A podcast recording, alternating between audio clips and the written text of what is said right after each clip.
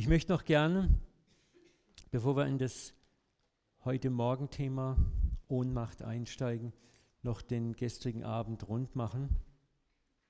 Und wir haben ja so ein bisschen darüber gesprochen, wie laufen diese Lebenskrisen ab, was passiert in diesen Übergangszeiten, wie fühlen wir uns. Und mir ist klar, das ist von der Lehre her auch schwarz-weiß oft gesagt, aber es gibt euch einen Anhaltspunkt, was passieren kann. Das muss nicht bei jedem gleich sein.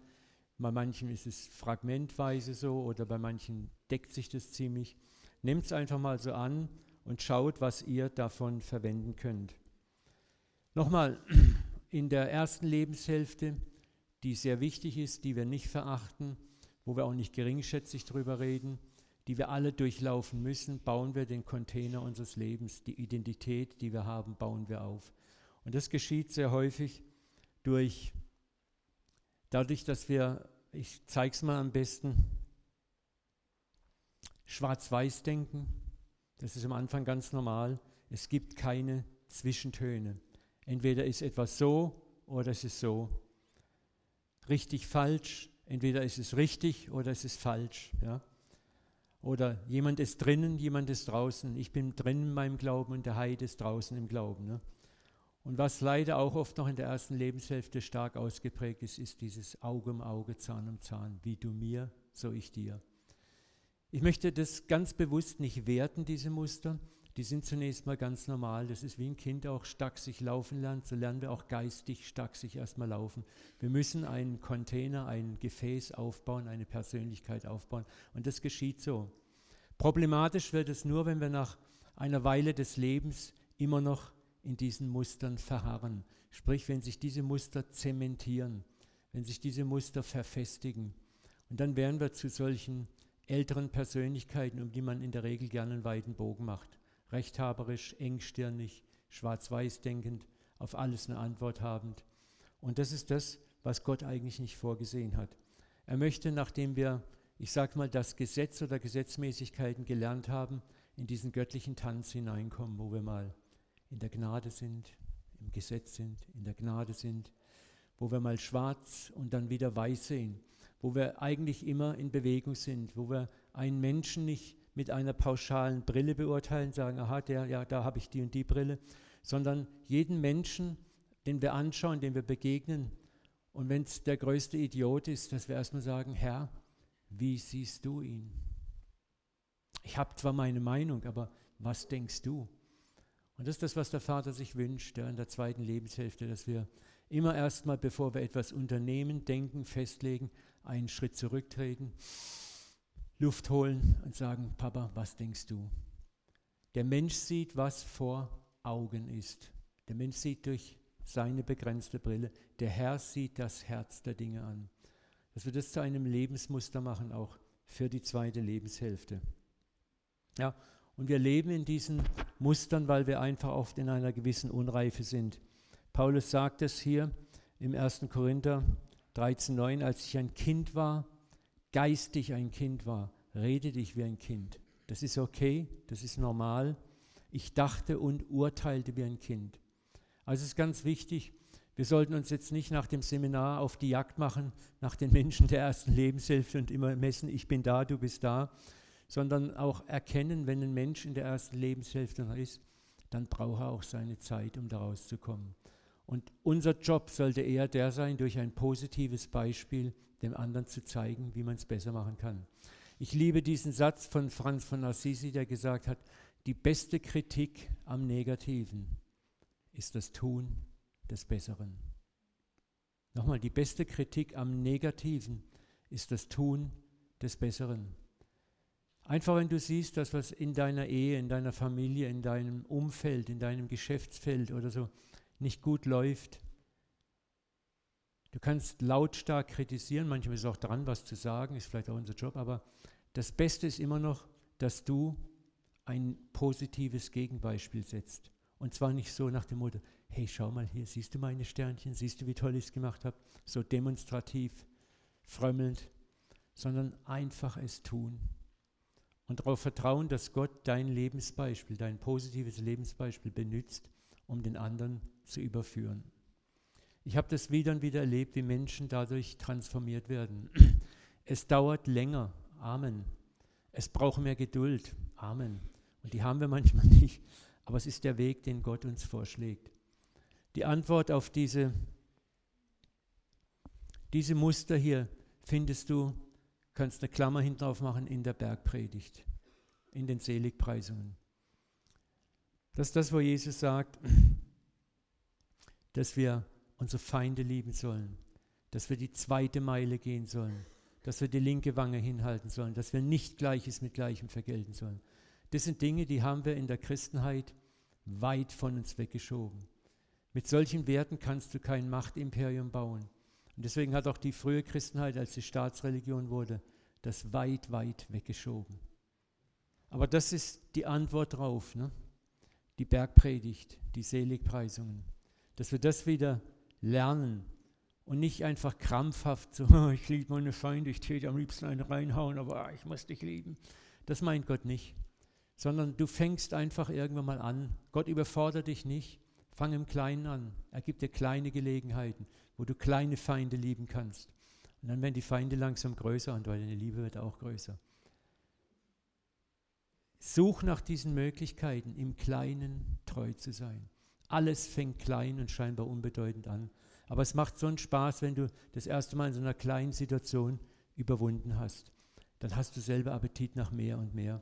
Und wenn du mal geschmeckt hast, wie Liebe dauerhaft Menschen transformiert von innen heraus, was für Früchte die Liebe hervorbringt, dann kannst und willst du gar nicht mehr anders. Die Faszination gesetzlicher Religiosität liegt eben in ihrer Überschaubarkeit. Vorhersagbarkeit und simplen Erklärbarkeit. Alles ist schön klar abgegrenzt, alles ist schön schwarz-weiß, man muss nicht viel denken. Das ist die Faszination, die auch oft Menschen mit einem geringen Bildungsstandard anspricht. Das ist das Problem, was wir momentan in weiten Teilen des, des islamischen Staats haben, wo auch relativ ungebildete Menschen einfach man spricht ihre Gefühle an mit diesen Rache- und Totschlagsgedanken. Und genau das war im Christentum vor 5, 6, 7, 800 Jahren, als die Kreuzzüge waren, als man Menschen auf dem Scheiterhaufen verbrannt hat und zu Tode gequält hat, nur weil sie nicht zu meinem Club gehörten. Wir haben es nicht anders gemacht. Ja. Und Gott sei Dank sind wir heute viel, viel weiter gereift und gewachsen. Aber wir müssen immer noch aufpassen, wir haben auch gerade als Evangelikale, das kann ich immer wieder nur sagen, als bibeltreue Christen sind wir in der realen Gefahr, die modernen Pharisäer von gestern zu werden. So nach dem Motto, wir haben ja recht, wir sind ja bibeltreu, wir glauben an die Bibel, wir sind die rechten Christen. Ja, ich, ich kriege das so oft mit und es tut mir so weh in der Seele, dieses herablassende Gerede über die Katholiken, über die Protestanten, über die Staatskirche, über das, über die oder die und die. So dieses, selbstgefällige, ich bin drin und du bist draußen. Das ist nicht das Wesen Gottes. Wir alle müssen aufpassen, dass wir drin sind und wir sind alle durch Gnade drin. Und wir gewinnen die anderen nicht dadurch, dass wir herablassend und rechthaberisch mit ihnen umgehen. Das war der Konflikt, den Jesus beständig mit den Pharisäern austrug. Er war dauernd bei den Outsidern. Dieser Mann ist ein Säufer und Fresser. Er gibt sich mit Sündern und Huren und Zöllnern ab. Es war der Vorwurf, den er sich beständig gefallen lassen musste. Du verletzt unsere religiösen Gefühle. Du verletzt unsere fein säuberlich aufgestellten Grenzen. Du verletzt das Gesetz in einem Stück. Das war der Konflikt, den Jesus dauernd hatte. Und wir müssen aufpassen heute, dass wir nicht in ähnlicher Weise es ist so leicht, da rein zu rutschen. Ich bin drin, du bist draußen. Aber Jesus hat dieses Muster regelmäßig durchbrochen. Jesus grenzte nicht aus, er urteilte nicht oberflächlich nach dem, was vor Augen sichtbar war. Er nahm an, er wertschätzte die Person des Sünders, er sah einfach tiefer. Und das ist das, was uns in der zweiten Lebenshälfte Gott schenken möchte, diesen tiefen Blick, wo wir zwar die Sünde sehen, wir sehen die Fehlhaltung, wir sehen die vielleicht schrägen Attitudes des anderen, aber wir lassen uns davon nicht mehr blenden. Denk nochmal an das Bild gestern mit dem Schild. Der Schild kann für alles Mögliche stehen.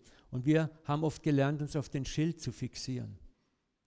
Aber Gott will, dass wir lernen, den Schild zu ignorieren und auf die Seite zu stehen, uns neben den Betreffenden zu stellen, den Arm um ihn zu legen und sein Herz zu gewinnen. Und das ist exakt das, was Jesus wieder und wieder uns vorgelebt hat. Wenn du genau die Evangelien liest, siehst du, dass er fast nie moralisiert hat, moraltheologische Vorträge hielt. Wo er scharf und kantig wurde, gegen wen war das denn meistens? Die Pharisäer, die Frommen.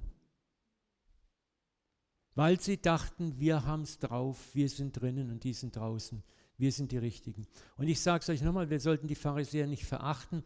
Das waren Menschen, die es eigentlich gut gemeint haben. Das Pharisäertum ist entstanden damals 400 vor Christus, als die Juden aus der jüdischen, äh, aus der persischen Gefangenschaft zurückkamen. Da hatten das Buch Esra und das Buch Nehemia spricht davon, da war man in tiefer Betroffenheit und war sich klar, wir sind in Gefangenschaft geraten wegen unseres Götzendienstes.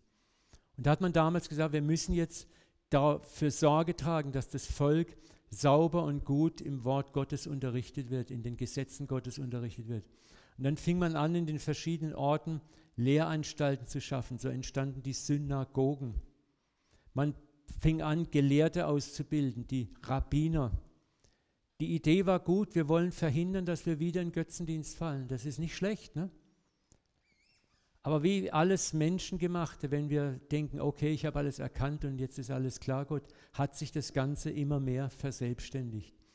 Zu einem Gesetz kam noch ein Gesetz und das Gesetz müsste man noch besser erklären. Und so entstanden an die 6000 Satzungen der Väter, die zum Teil so skurril, so abstrakt waren, wo Jesus sagt, ihr, ihr seid Mücken aus und Kamele verschluckt ihr. Ne? Da waren zum Beispiel so, so funny Gesetze, dass du am Sabbat nur 1000 Schritte laufen darfst, aber auf dem Wasser kannst du dich beliebig weit bewegen. Also hat die Rabbiner das erfunden, dass man einen Wassersack aufs Kamel legt, man setzt sich auf den Wassersack und dann kann man reiten, wohin man will. Jetzt musst du dir das mal vorstellen, das ist nur eines dieser Auswüchse, was für ein Gottesbild ja dahinter stecken muss. Gott ist einer, den du permanent austricksen musst mit juristischen Tricks. Gott, da hast du eine Lücke gelassen und die nützen wir aus. Ne? Aber was für ein Gottesbild ist das? Und dieses Gottesbild wird dann immer engstirniger und immer hanebüchender. Und wir lachen drüber, aber wir sind als evangelikale Christen, haben wir auch so unsere Muster, unsere Gesetzesvorlagen, unser Verständnis, was richtig und falsch ist, wer drin, wer draußen ist. Und das rüttelt Gott immer wieder schön durch. Und es geht nicht darum, dass wir, sage ich mal, Sünde oder Probleme einfach ignorieren, aber die Frage ist, wie gehen wir es an? Wie hat Jesus angegangen? Er war interessanterweise einer, der die Sünder in Scharen anzog. Und er hat nicht gepredigt, hey, Sünde ist okay, Sünde ist super, klauen, Ehe, sprechen, stehlen, ist alles super toll. Hat er nie gesagt. Ne? Aber er hat nicht moralisiert. Er hat dem, in seiner Konversation mit den Ungläubigen oder den Außenseitern, hat er nicht jetzt gesagt, das ist dein Problem oder ändere dich erstmal oder mach erstmal das und das, um in meinem Club Mitglied zu sein, ne? sondern er hat die Menschen erstmal angenommen, er hat ihnen Wertschätzung entgegengebracht. Er hat ihnen im Grunde genommen gesagt, auch du bist trotz deiner Schrägheit ein Kind Gottes. Deswegen spricht er immer wieder von den verlorenen Schafen. Ein verlorenes Schaf gehört jemandem. Er hatte das Verständnis, dass all diese Menschen dem Vater gehörten anyway. Und das ist ein Unterschied, ob ich etwas, was verloren ist, heimhole oder gar kein Verständnis habe von dem anderen, dass er auch von Gott geliebt ist. Und das ist das, was Gott uns beibringen möchte und lernen möchte in der zweiten Lebenshälfte, dieser andere Umgang mit Menschen, wo, wo wir ihr Herz gewinnen. Und wenn du das Herz gewonnen hast, dann kannst du von ganz allein, dann fragen sie dich sogar selber, du, ich mache das und das, denkst du, dass es richtig ist? Und dann kannst du ganz gelassen sagen, du, das ist, denke ich, nicht ganz so gut und schau mal, Gott hat das und das so und so gesagt und das hat auch den und den Wert. Und dann sagen die Leute, ja, du, das kann ich annehmen. Weil sie spüren, da ist Liebe da, da ist Respekt da, da ist Achtung da. Ne? Aber wenn ich mich vor einem aufbaue und sage, ich stehe hier oben und jetzt komm du erstmal zu mir rauf, ne? ja, was soll das? Ne? Das, ist, das ist die Geschichte, die mir gestern jemand erzählt hat von der Gemeinde, wo ein stadtbekannter Alkoholiker, ein Schläger, bekehrt sich, will getauft werden. Und ich sage ihm, kommt ihr erstmal 20 Mal in unseren Gottesdienst, macht den Alpha-Kurs, macht das und das und das. Hey, kennen wir unsere Bibel? Was war, als Philippus den Kämmerer aus dem äh, Äthiopienland erzählt ihm etwas über Jesus und was sagt der Kämmerer? Hey, da ist Wasser, was hindert es, dass ich getauft werde? Glaubst du? Ja, dann soll es geschehen. Da war nicht, Moment mal, wir müssen erstmal einen Alpha-Kurs machen, Beta-Kurs, Gemeindemitgliedschaft klären. Dann muss ich erstmal prüfen, deine Zimmertemperatur, wupp, Fieberthermometer rein, ist deine, deine, deine Bekehrung auch echt? Das ist Quatsch. Wir begegnen den Menschen erstmal so, dass, sie, dass wir ihren Bedürfnissen auch, wenn jemand getauft werden möchte, dann taufe ich ihn. Ist es mein Job, das Fieberthermometer rauszuziehen und zu messen? Oder ist es Gottes Job? Wisst ihr, und da haben wir so einen Formalismus auch aufgebaut. Und ich frage mich jetzt, was ist mit diesem Mann, wenn man ihm sagt, ja, du musst erstmal das und das und das und das, was der denkt. Ne? Nochmal, Jesus grenzte nicht aus. Für ihn war zunächst mal für jeden Menschen ein bedingungsloses Ja da. Aber wenn wir mit Nein anfangen, fällt es dir sehr schwer, zu einem Menschen Ja zu sagen. Ja? Und das ist die zweit, diese Weisheit, die uns in der zweiten Lebenshälfte zuteil werden wird.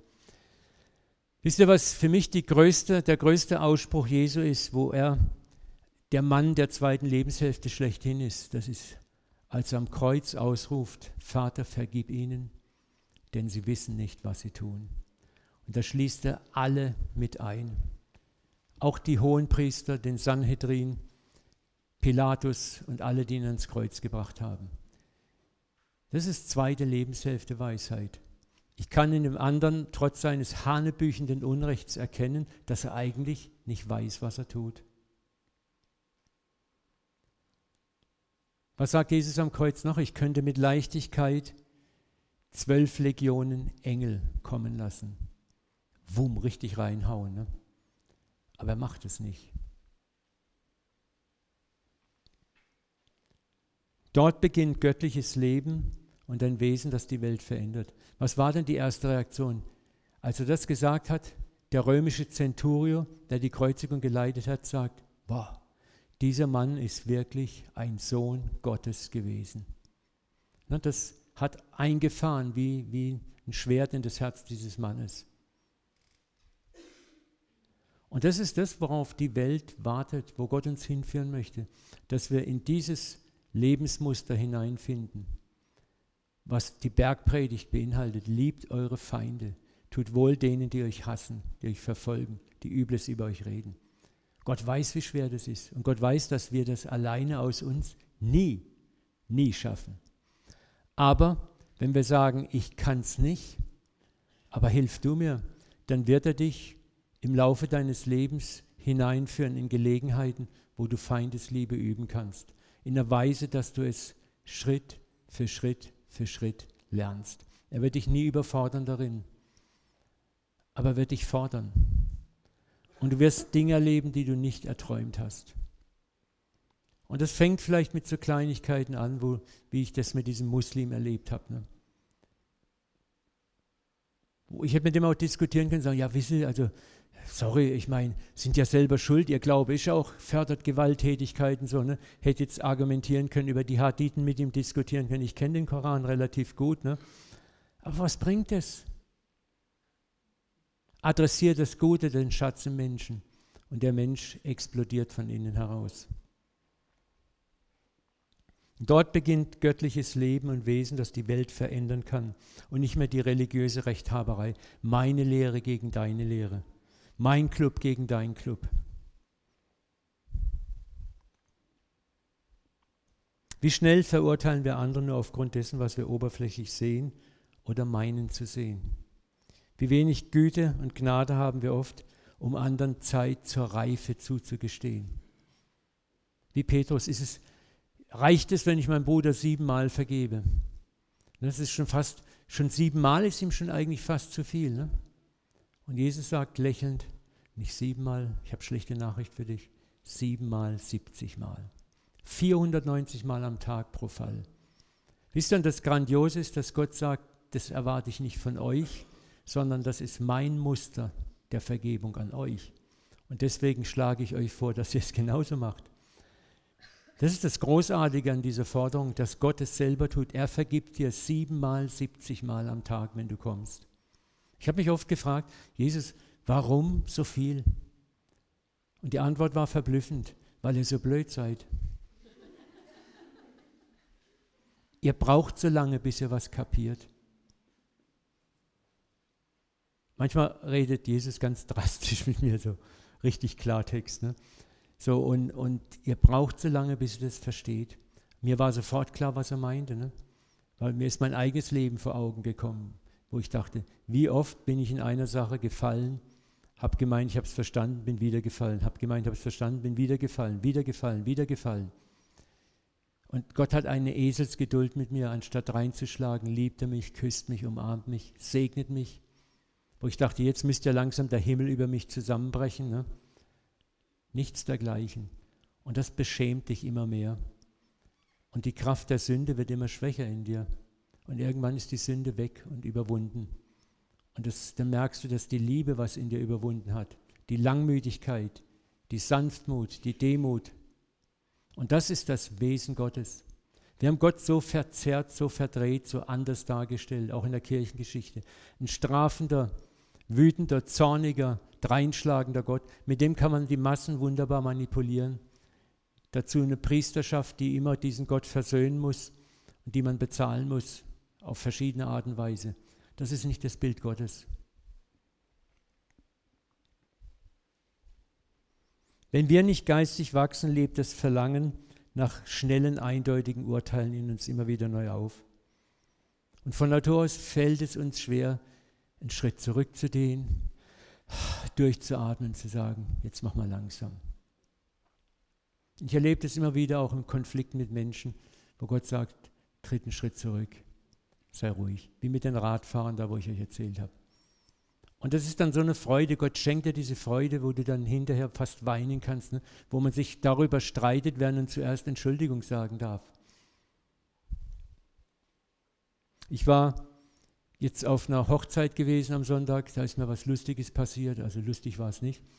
Ich fahre zum Veranstaltungsort und nach der Hochzeit, wie es üblich ist, gab es noch ein Aperitif und ich habe einen Sekt Orange zu mir genommen. Fahr los und so kurz vor dem Zielort, auf einmal höre ich hinter mir Tatü, Tata, Tatü, Tata. Denke, na nu, was ist denn das? Und sehe, wie die anderen Autos schon Platz machen. Habe gedacht, ja, vielleicht Krankenwagen, Polizei, Rettungsgasse, fahre auch auf meiner Spur rechts ran. Und dann ist hinter mir ein Polizeiauto und fährt nicht mehr weiter, tatü, tata.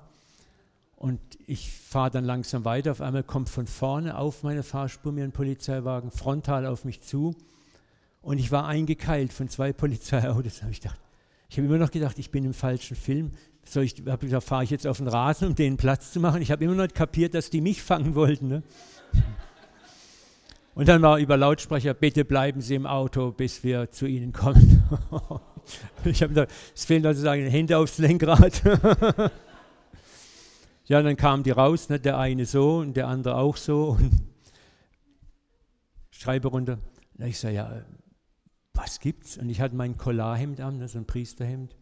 Und er hat geguckt und sagt, ach so, Sie sind Geistlicher. Sagt er, Entschuldigung, wir haben einen Anruf erhalten. Jemand hat gesehen, dass Sie Alkohol getrunken haben und in dieses Fahrzeug gestiegen sind, fortgefahren sind. Ich sage, bitte was? Und dann habe ich gesagt, ja, sag ich, Sie sehen ja, ich bin Geistlicher, ich habe gerade eine Hochzeit gehalten und danach gab es ein Aperitif, wie das üblich ist, und ich habe einen Sekt Orange mit so viel Sekt und so viel Orangensaft getrunken.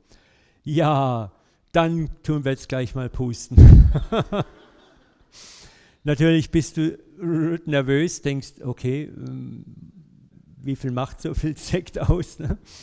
Und ich habe geblasen, war dann er war sichtlich enttäuscht, 0,000. Und dann sagt er, ah, das verstehe ich aber nicht. Ich sage, ich auch nicht. ich sage, ich habe, das war wirklich nur so viel Sekt und, und so viel Saft. Sagt er, ich glaube es Ihnen ja, sonst das Gerät misst sehr präzise. Sagt er, aber ich verstehe das nicht. Ich habe sie jetzt auch beobachtet. Ich habe sie ja von hier drüben hier rüberfahren lassen, einparken lassen. Sie sind total sicher gefahren. Ich meine, was mir auffällt, sie zittern ein bisschen, sie, sie wirken sehr nervös. Sage ich ja, entschuldigen Sie mal, wenn Sie von zwei Polizeiautos in die Zange genommen werden nach einer Hochzeit, dann sind Sie auch nervös. Und dann habe ich gesagt, aber ich möchte Ihnen einfach trotzdem Danke sagen. Sie tun Ihre Pflicht, Sie machen Ihre Aufgabe sehr gut, Sie waren sehr höflich zu mir. Ich möchte Ihnen einfach mal generell Danke sagen. Ich weiß, dass Polizei oft ein scheiß Job ist und dass Sie oft dumm angemacht werden. Da guckt er mich an war ganz, hast gemerkt, richtig konsterniert. Und dann fing er an, sich zu entschuldigen. Das ganze Ding ist gekippt. Dass er noch nicht den Sitz sauber gebürstet hat, war alles und ist alles okay und so. Und es tut mir furchtbar leid und sorry, dass wir sie da in dieses Problem reingebracht haben. Aber man hätte jetzt ja auch rumdöbern können, rumärgern können und hätte sagen können, das hat ein Nachspiel für sie und bla bla bla. Ne?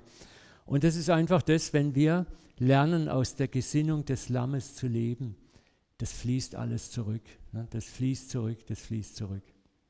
Und da möchte ich euch Mut machen, diese Erfahrungen immer wieder zu machen, auch Gott zu bitten, gib mir die Chance zu vergeben, gib mir die Chance, gnädig zu sein, gib mir die Chance, anders zu agieren, als ich es normalerweise üblich bin oder als es vielleicht sogar in meinen frommen Zirkeln üblich ist.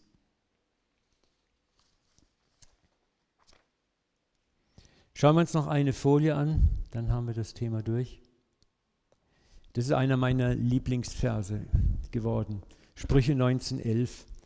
Klugheit macht einen Menschen geduldig und es ist ihm eine Ehre, Vergehungen zu übersehen. Das heißt auch manchmal Weisheit, aber damit, was damit gemeint ist, ist eigentlich Lebenserfahrung.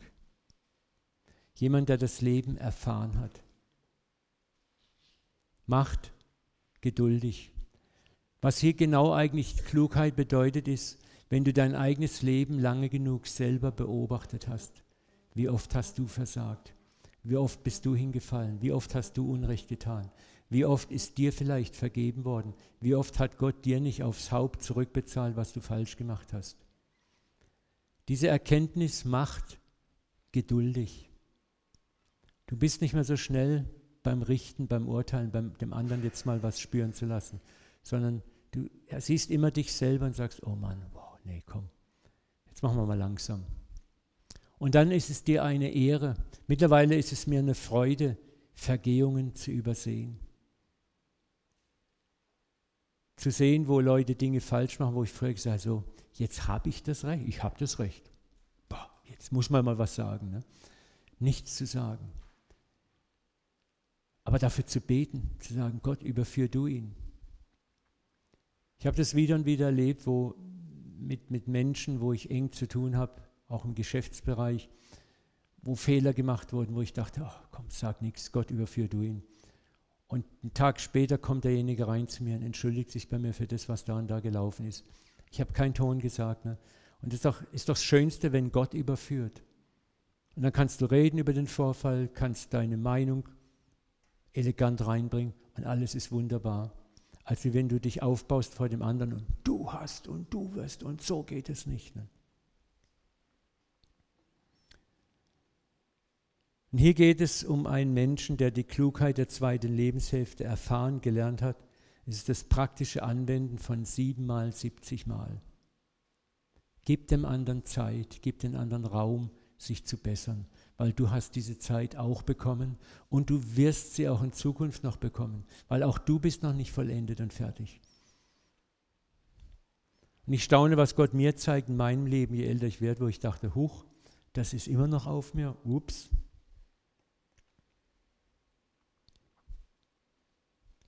Und diese Früchte wachsen in langen Prozessen eines Lebens mit Gott, indem wir den Zerbruch des frommen Egos in uns zulassen den Mut aufbringen, uns zu sehen, wie wir wirklich sind und uns auch nicht selbst zu hassen, sondern auch uns selber anzunehmen. Dem Maß, wie wir uns annehmen, nehmen wir auch den Nächsten an. Und der Weg dahin führt von der Vollmacht zur Ohnmacht.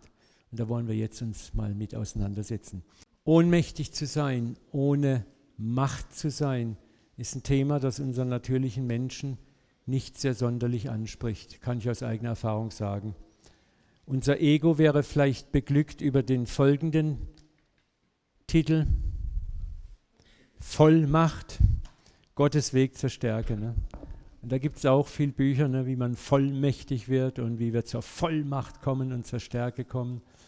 Und das ist alles richtig, aber vor der Vollmacht steht in aller Regel, und das kann, man, kann ich nach 37 Jahren Christ sein, und ich war in verschiedenen Camps geistlich, einfach sagen, steht die Ohnmacht. Aber im natürlichen Menschen, wir alle ticken so ganz normal, möchten wir Kontrolle haben, wir möchten Stärke haben, wir möchten Macht haben. Das ist ganz natürlich. Es fällt uns sehr schwer, Kontrolle aufzugeben. Es fällt uns sehr schwer, loszulassen. Und jeder, der schon mal in der Krise war, wo er die Kontrolle verloren hat über eine Situation, über Menschen, über sich selber, weiß, wovon ich rede. Das ist dann erschreckend im ersten Moment. Man denkt, ich bin im freien Fall. Ne? Aber es ist Gottes Weg zur Stärke. Ich erinnere mich noch sehr gut daran, wir hatten vor fünf Jahren eine sehr intensive Krise in unserer Gemeinde, die uns finanziell fast an die Wand gefahren hat. Und ich bin geistig wie ein Huhn im Viereck gesprungen ne? und habe überlegt, was muss ich machen. Und ich war am Tun, Tun, Tun innerlich. Ne? Und du bist ja als leitender Pastor und Vereinsvorstand, bist, fühlst du dich in der Verantwortung. Und Gott sagt immer, ruhig. Aber du hörst auf dem Ohr schlecht. Ne? Und eines Tages, es war Montag und es war wirklich übelst, und ich bin im Viereck innerlich gesprungen. Meine Sekretärin sagt immer, hey Uwe, geh doch mal nach Hause. Und ein Freund von mir, der hat so ein Trailerhaus gehabt an einem schönen Badesee, die äh, Andersons. Und er hat mir einen Schlüssel schon vor einem Jahr geschenkt und hat gesagt, wann immer du mal eine Auszeit brauchst, kannst du da in das Häusle gehen und dich einfach niederlassen. Und die Stimme hat gesagt, geh ins Seehäusle. Und ich habe immer gesagt, ich kann jetzt ans Seehaus gehen, ich kann mich dann da hinlegen und die Gemeinde geht den Bach runter. Ne? Ich muss was tun. Ich wusste nicht, was ich tun soll, aber ich wollte Präsenz zeigen im Büro, Telefonate führen und geschäftig wirken, ne? auch um mich selbst zu beruhigen.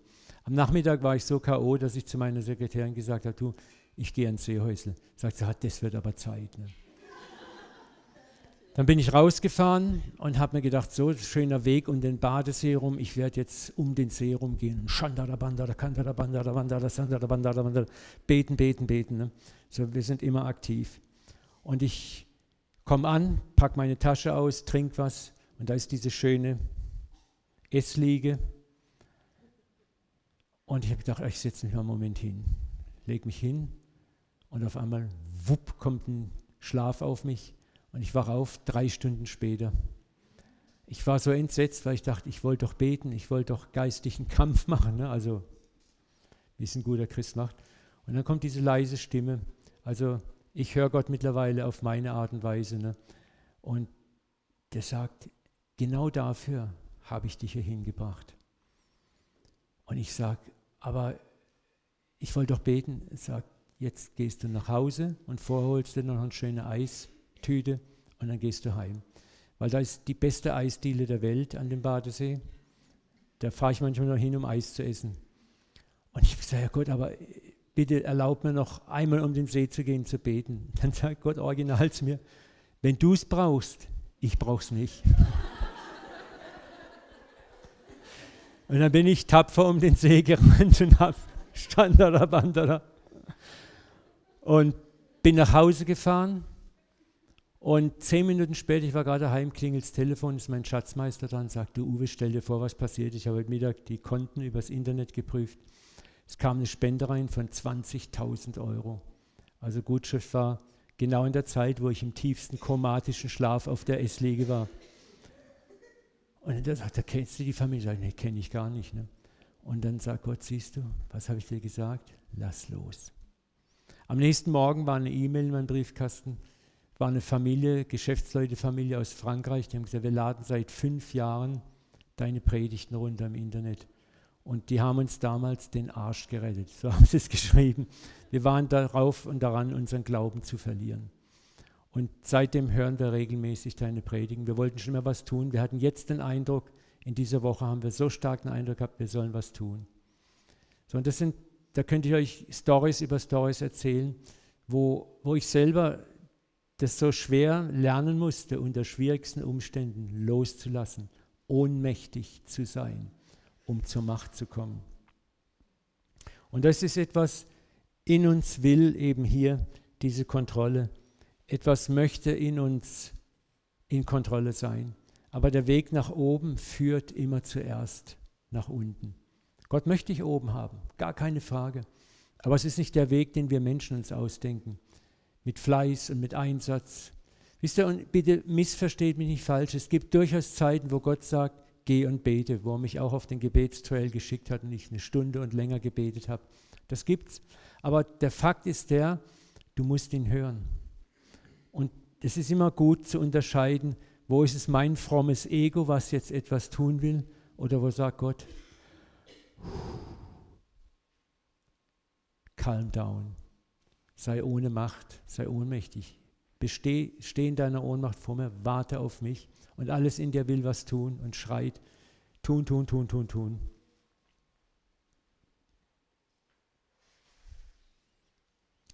Ich habe ein Phänomen im Internet entdeckt. Also ich bin auch im Facebook, wenn, wenn ihr mit mir im Facebook verbunden sein wollt, Uwe Dahlke.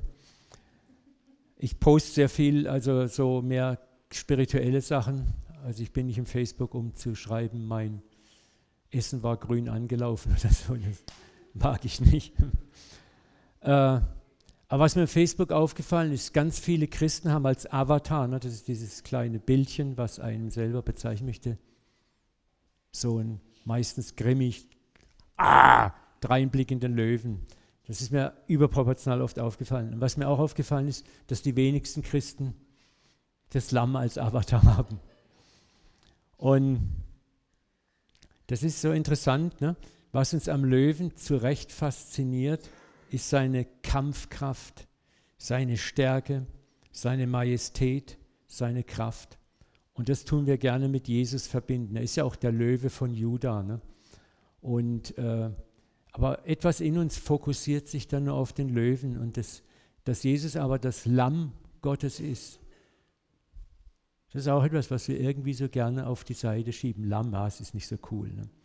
Aber ich will dir etwas sagen, ein Löwe ohne das transformierte Lammesherz hat in sich auch Arroganz, Hochmut, Selbstgerechtigkeit, Machthunger. Das ist auch die negative Seite des Löwen. Und das sehe ich bei vielen Christen auch, dieses Ich bin's, wir sind's und wir sind besser als ihr. Und das Interessante ist auch die Tragik des Christentums nach der Erhebung zur Staatreligion im vierten Jahrhundert ungefähr unter Konstantin, wo alles gekippt ist. Es ist interessant, mal das frühe Christentum zu studieren und das Christentum nach dem vierten Jahrhundert wie sich die Theologie auch verschoben, verändert hat. Das Lamm wurde zum König, Christus wurde nicht mehr zum Lamm Gottes, aus der Lammesnatur wurde der Pantokrator, der Herrscher, der Königsherrscher, der weit über allem thronte, der das Weltgericht äh, hatte unter sich. Und die Kirchengeschichte wurde mehr und mehr eine Geschichte aus Blutvergießen, Terror im Namen Jesus, im Namen Gottes eines Jesus, der nichts mehr Lammhaftes an sich hatte. Ja? Und das ist auch ganz klar, man kann das Lamm, die Lammesnatur nicht brauchen, um ein Imperium aufrechtzuerhalten, um ein Imperium zu bauen, um Machtstrukturen aufrechtzuerhalten. Und das hat sich Gott sei Dank weitgehend geändert. Wobei wir jetzt momentan gerade wieder, also ich hoffe, ich darf in kein Fettnäpfchen rein, aber wenn man so diese Trump-Geschichte in Amerika sieht, wo sich viele evangelikale Christen auf seine Seite schlagen und auch wieder dieses Machtchristentum nach oben pushen und powern, das tut einem in der Seele schon weh, wenn man merkt, dass die Lammesnatur eine ganz andere ist. Ne? Jesus hätte niemals gesagt, America first oder Deutschland first, sondern der Nächste zuerst. Ne? Aber lassen wir das, wir sind hier nicht politisch unterwegs. Jetzt wisst ihr, wo ich stehe. Ja, aber wie gesagt, dasselbe passiert mit uns heute auf der persönlichen Ebene, wenn wir Löwenchrist werden wollen und es versäumen zuvor, das Herz des Lammes zu gewinnen, in uns zu kultivieren. Und es ist interessant, der Löwe, der in, in der paradiesischen Szene beschrieben wird, ist der Löwe, der beim Lamm liegt. Und beide fressen Gras. das ist also der völlig transformierte Löwe. Er hat immer noch Majestät, Herrlichkeit, Stärke und Schönheit, aber er hat auch diese Lammesnatur. Und das ist das, was sich in Jesus in wunderbarer Weise vereint hat. Ich glaube, dass er eine unglaublich autoritätsausstrahlende Persönlichkeit hatte. Wenn einen Raum betrat, dann haben die Leute wahrscheinlich den Atem angehalten. Und im gleichen Moment haben sich alle zu ihm hingezogen gefühlt. Ne? Und das kann ich euch auch sagen, das wird passieren, wenn ihr die Lammesnatur mehr und mehr an euch ranlasst. Dann wird mit euch auch die Löwennatur wachsen.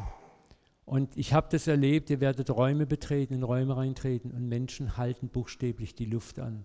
Menschen kommen hinterher auf dich zu und sagen, wow, was war das?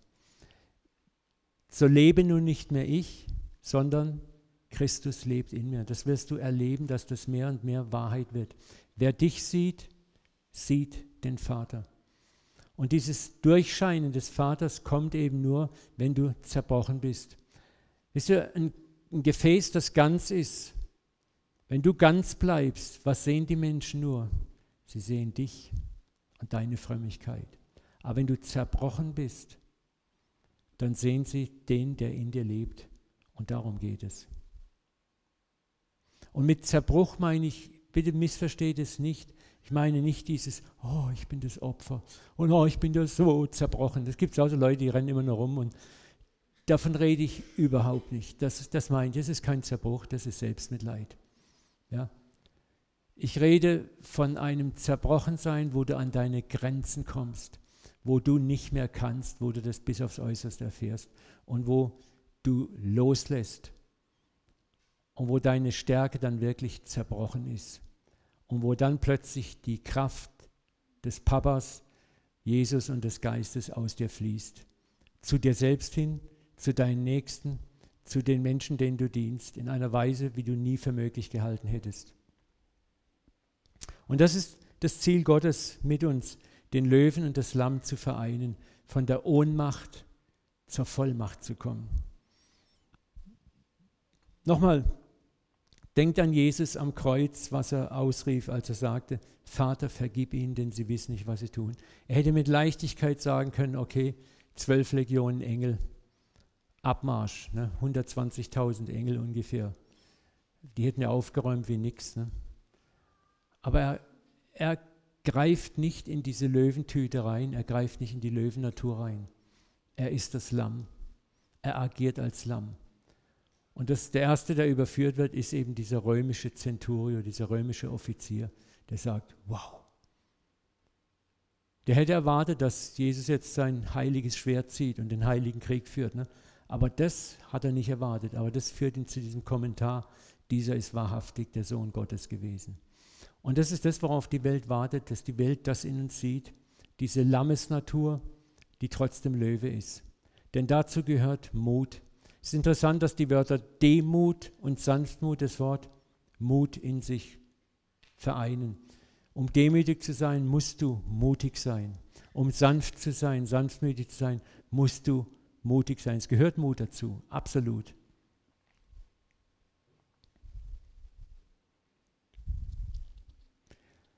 Und das Demut und Sanftmut bringen Früchte hervor, die vor der Welt nicht verborgen sein dürfen. Deswegen sagt Jesus, lernt von mir, denn ich bin von Herzen demütig und sanftmütig. So werdet ihr Frieden finden für eure Seelen.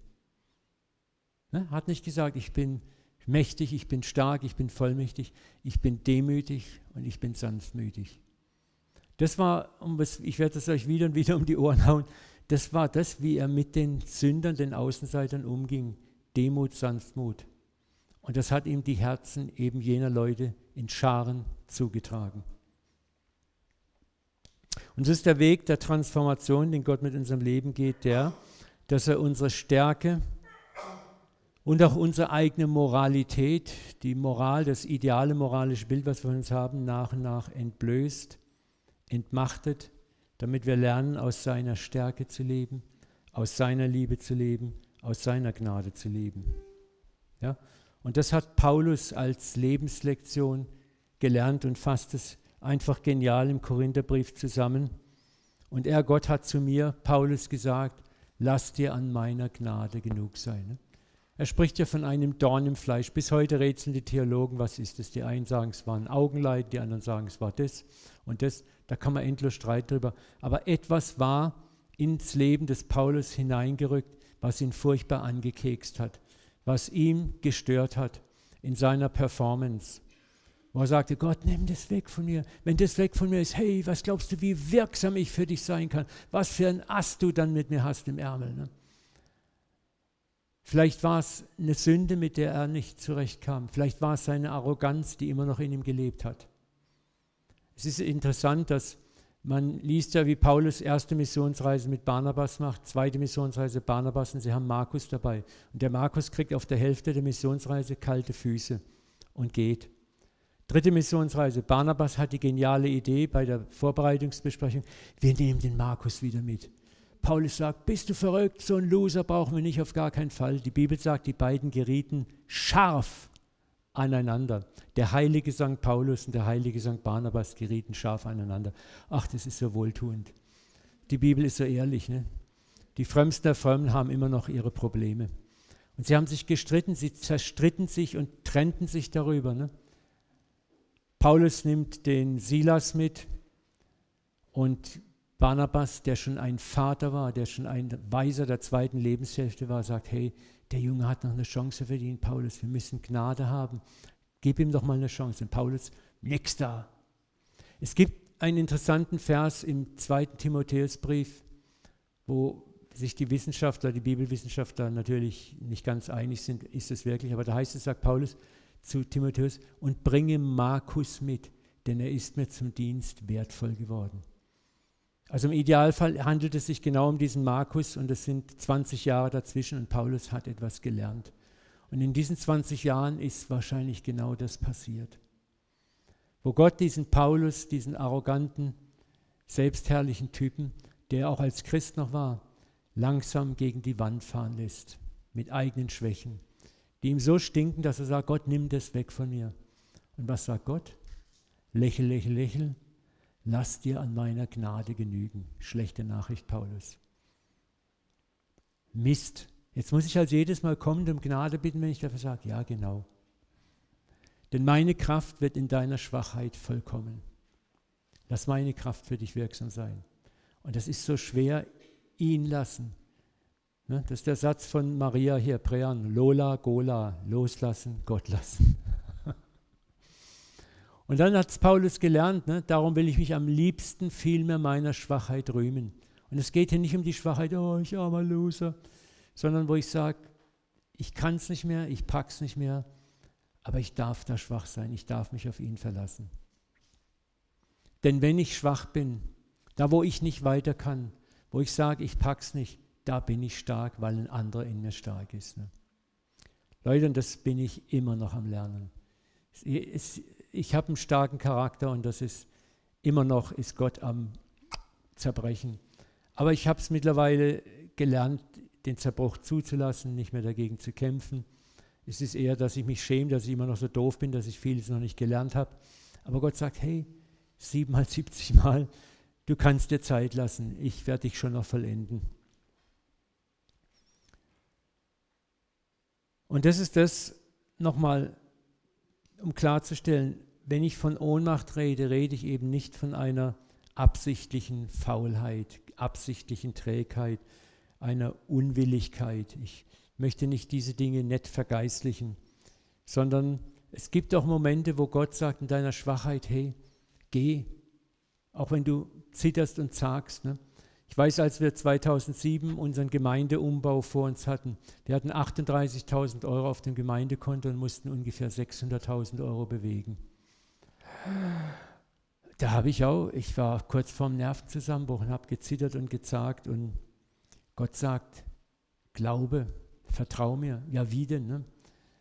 Und Gott sagt, da habe ich es gelernt, wo er sagt, weißt du, Senfkorn-Glauben ist genug. Da habe ich eins gelernt in dieser Phase zu sagen, ich glaube, hilf meinem Unglauben.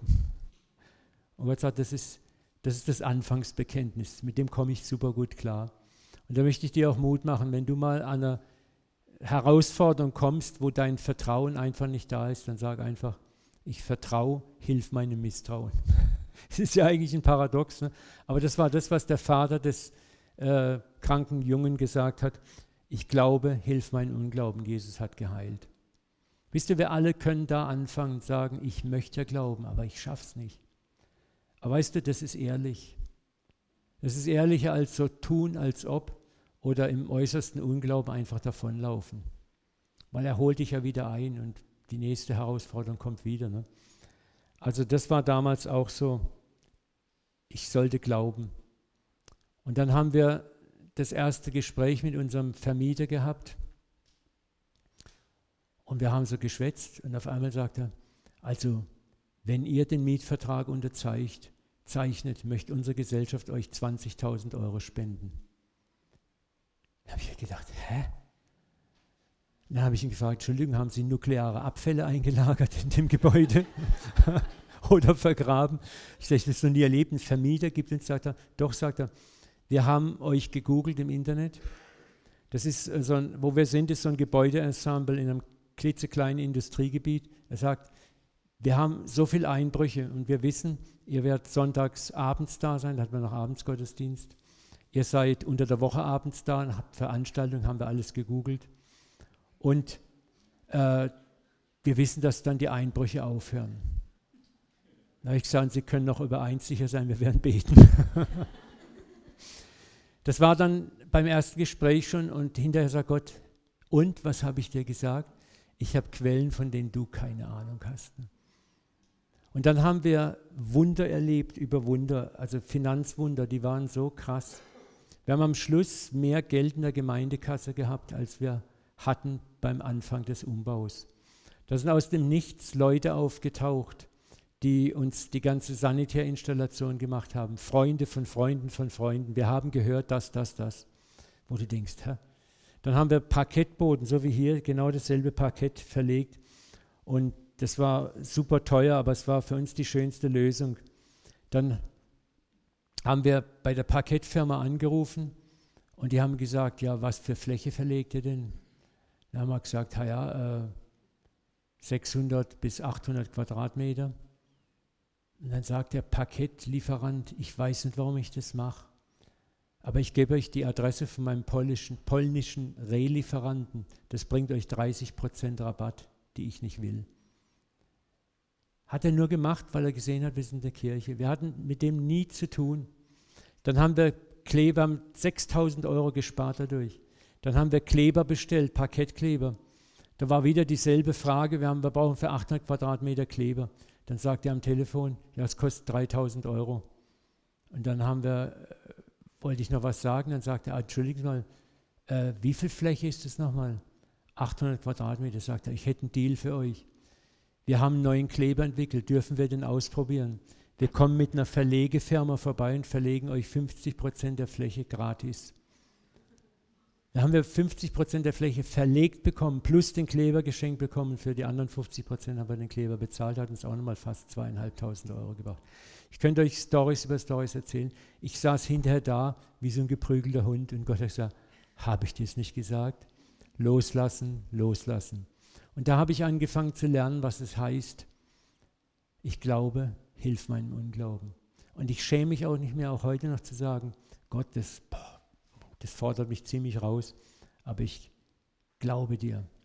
Wir hatten vor kurzem, da waren wir auch noch so gerade im Rauskommen aus unserer Finanzkrise und da äh, kriege ich einen, Zettel von irgendeiner Frau an die Hand, die mal vor Jahren mir ein Bild geschenkt hat mit einem Engel, der mich begleitet auf einer riesigen Welle. Und ich denke, warum liegt der Zettel auf meinem Schreibtisch? Und auf einmal klingelt das Telefon, ist diese Frau dran und sagt sie, du, mir ist was ganz Verrücktes passiert. Wir haben drei Jahre keinen Kontakt gehabt. Sagt sie, ich bin heute Morgen auf der Autobahn gefahren, werde von einem LKW überholt. Da steht hinten auf der Ladefläche Dahlke drauf. Und mein Name ist in Süddeutschland absolut mega total selten. Der kommt aus Ostpreußen-Pommern. Ne? Und dann sagt sie, ich musste so an dich denken. Und wir haben gerade eine große Erbschaft gemacht und wir haben überlegt, wem wir was geben, welcher Gemeinde. Und dann war das für mich ganz klar, das war euer Name, könnt ihr uns die Kontonummer geben. Ne? Und das war auch, wir haben nie was gesagt, nie was erzählt über unsere Nöte oder Anfechtungen. Und das ist so krass, wie Gott versorgt. Und da möchte ich einfach Mut machen. Seine Kraft wird in deiner Schwachheit mächtig sein. Ich habe jetzt einfach einen Eindruck, dass ich nochmal kurz für einige bete hier. Schließt mal die Äuglein. Vater, ich möchte jetzt einfach eine Salbung erbitten, eine gnadenvolle Salbung. Ich empfinde so stark, das sind einige Situationen, die auch mit Finanzen zu tun haben, mit Versorgung zu tun haben. Und ich möchte jetzt diese Versorgungsgnade Gottes zusprechen. Vater, ich bete, dass du spürbar, fühlbar, messbar in das Leben meiner Geschwister, wo eine akute oder weniger akute Finanznot da ist, reinkommst. Vater, dass du dich als herrlich erweist, als der Versorger erweist. Dass da, wo Angst und Misstrauen da ist, Vater, dass du alle Scham wegspülst und mit Geschenken sie überrollst und überflutest, Vater, und zeigst, dass der gute Anfang der ist, ich glaube, hilf meinem Unglauben. Dass Senfkornglaube genug ist. Dass Senfkornglaube Berge bewegt. Vater, ich bete, dass konkret Dinge passieren, die wirklich messbar, spürbar, fühlbar sind, dass wir schmecken und sehen miteinander, wie freundlich du bist, wie wohl es dem geht, der dir vertraut, wenn auch zaghaft und wackelig. In Jesu Namen. Amen.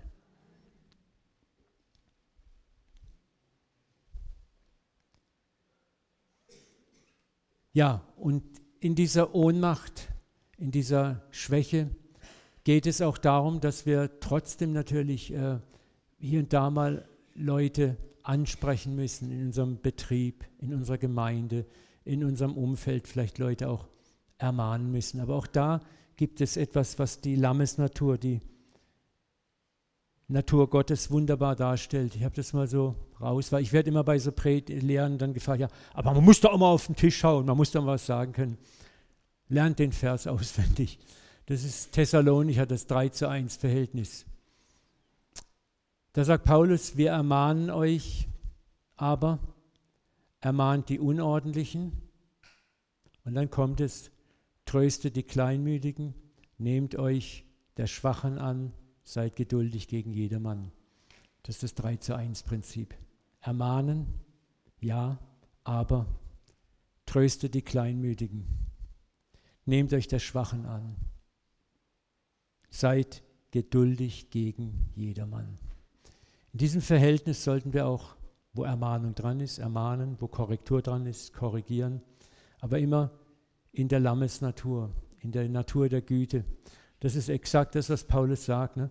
Und das ist auch sehr wichtig. Es geht nicht darum, wir lassen sieben einfach gerade sein, wir schweben durch den süßen rosaroten Himmelsraum. Ne? Es wird nach wie vor Dinge geben, die wir ansprechen müssen, aber auch da können wir das in einer neuen Art und Weise in einer neuen Mischung, in einer Weise, die den anderen nicht bloßstellt, die den anderen nicht konfrontativ angeht, sondern auch da gilt, du siehst das Problem wie ein Schild, du rennst nicht in den Schild rein, sondern du gehst erstmal auf die Seite, baust eine Beziehung auf, tust auch erstmal deinen eigenen Ärger an Gott abgeben, schaust, dass du ärgerfrei bist und dann kommt die Kommunikation. Und da wirst du staunen, wie plötzlich Türen aufgehen, Herzenstüren sich öffnen Korrektur angenommen wird und Dinge sich verändern, weil du auch den Geist Gottes damit reinlässt.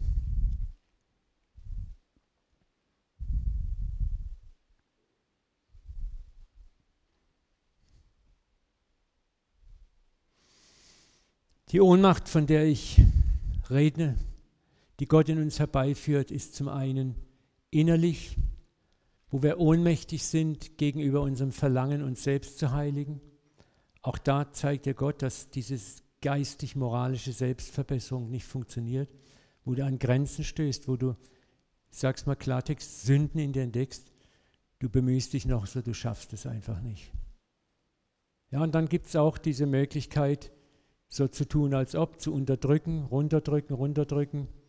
Und mit Zähneknirschen und zusammengebissenen Zähnen habe ich es geschafft zu überwinden. Oder einfach zu sagen, ich komme zum Vater und sage, Nackt, blind und bloß stehe ich vor dir. Ich pack's nicht. Du musst es machen. Und auch da gilt dann dieses siebenmal, siebzig Mal. Immer wieder kommen, wenn du hinfällst. Immer wieder kommen, wenn du hinfällst. auch über deine Sünde weinen können, sagen, Herr, gib mir Traurigkeit darüber. Aber nicht Selbstverdammnis, nicht Selbstablehnung. Du bist Gold, du bist Asche, solange du atmest und lebst. Und es wird Dinge geben in deinem Leben, die werden bis zum bitteren Ende dich begleiten, ja, wo du auf Gnade angewiesen bist. Das ist so. Aber Gnade ist es, lass dir an meiner Gnade genug sein, sagt Gott. Ja, das ist etwas, ein Bereich, wo Ohnmacht stattfindet, ne? wo du so gerne einen Heiligen aus dir machen möchtest. Und Gott sagt, es geht nicht. Und äußerlich ist es dann, wo wir auch oft das Haus Gottes, einmal unser Haus Gottes, unser Leben, wo wir vielleicht in der Gemeinde mitarbeiten oder Hauskreise betreuen oder Gruppen betreuen oder leiten, wo wir das Haus Gottes selber bauen möchten, andere Menschen selber verändern möchten, durch Druck und geistige Manipulation, wo Gott dich auch dort in Ohnmacht reinführen wird, wo du merkst, du bist ohne Macht, du kannst es nicht. Je älter ich werde, auch als, als Leiter, umso mehr wird mir bewusst, wie wenig ich die Gemeinde transformieren kann und wie sehr Gott es machen muss. Und lerne immer mehr loszulassen und ihn machen zu lassen und bin erstaunt über die Ergebnisse. Und wie gesagt, das geschieht in einem lebenslangen Prozess. Und wenn wir diese Prozesse nicht verstehen, bekämpfen wir diese Prozesse oft. Dann ist es ein Angriff vom Teufel und der Teufel will mir meine Kraft rauben. Und Gott sagt, hey, hey, hey, hey, lass den mal aus dem Spiel.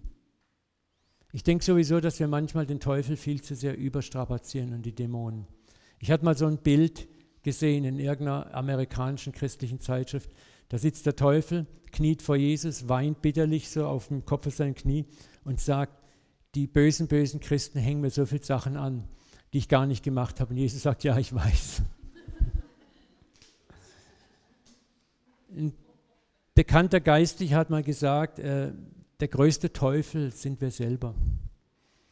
Ein kleiner Ausflug erlaubt mir das mal. Das ist oft, es ist so einfach, weißt du, ja, die Dämonen. Ich kriege es oft in der Seele so, oh Uwe, bet mal, dass die Dämonen weggehen, dass dieser Geist aus mir weggeht. Und ich sage dann mal, weißt du, ich habe schlechte Nachricht für dich, glaube ich. Der Dämon sitzt gerade hier bei mir auf der Couch. Ne? Ist mal ganz ehrlich, es ist so einfach, auf die Dämonen alles zu schieben, auf die Mächte, auf die Flüche, auf die Geister. Da bin ich so fein raus. Und der Prediger, du Schwester, bet mal für mich. Und wenn es nicht klappt, ja, das ist ja dein Problem. Du hast nicht genügend Vollmacht. Bet du mal mehr, Bruder, könntest du mal für mich beten. Ne? Da gibt es dann Leute, die pilgern von Event zu Event, von Freisetzung Event zu Freisetzung Event und sie machen nicht einen Finger krumm in sich selber, um mal zu sagen, ist das Problem vielleicht bei mir? Es ist so toll. Das nennt man im, im, in der spirituellen Begleitung das Scapegoating-Prinzip, das Sündenbock-Prinzip. Die Israeliten hatten auch diesen Sündenbock. Da wälzen wir die Sünde drauf und wir sind fein raus. Ja. Das ist ist etwas ganz, ganz Wichtiges, wo wir auch lernen müssen. Ohnmacht bedeutet auch zu sagen, hey, ich habe auch eine gewisse Verantwortung für mich selber. Und das ist nicht der Dämon, der Geist, der Satan, es ist mein Problem, meine Not, mein Ego, mein Ego-Trip, den ich nicht loslassen kann. Und das ist dann schön, das ist geistiges Wachstum, das vor Gott zu bekennen, hey Gott, ich bin das Problem, hilf mir. Und dann kann Gott auch wirklich helfen. Aber solange wir das wegdrücken, projizieren auf andere oder auf die Dämonen, die Geisterwelt, da kann Gott uns nicht helfen. Ne? Ich möchte nochmal das Zitat von Richard Rohr euch servieren. Bevor wir nicht eingestehen, dass wir machtlos sind, werden wir die wahre Macht des Vaters nicht erkennen, akzeptieren oder auch nur suchen. Denk mal über diesen ersten Satz nach bevor wir uns nicht eingestehen, dass wir machtlos sind. Kannst du das eingestehen, dass du machtlos bist? Solange werden wir die wahre Macht des Vaters nicht erkennen, akzeptieren oder auch nur suchen. Bleib eine Minute still bei diesem ersten Satz. Reflektier das mal.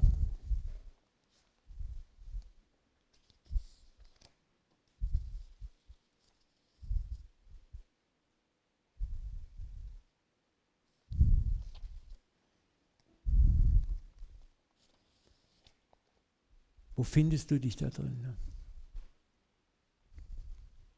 Hör auf, es selbst zu versuchen. Hör auf, mit Gewalt gegen die Realität deiner Probleme anzurennen, indem du mit falschen Selbstverbesserungsversuchen dagegen ankämpfst. Wisst ihr auch, das Unterdrücken von Sünde ist manchmal so ein Problem. Ich habe Leute erlebt, die haben, du drückst, du drückst und was passiert, wenn man drückt? Man erzeugt Druck, Gegendruck. Ne? So und unterdrücken ist nicht überwinden. Überwinden heißt einfach zu erkennen, ich habe keine Macht darüber, ich bin ohnmächtig.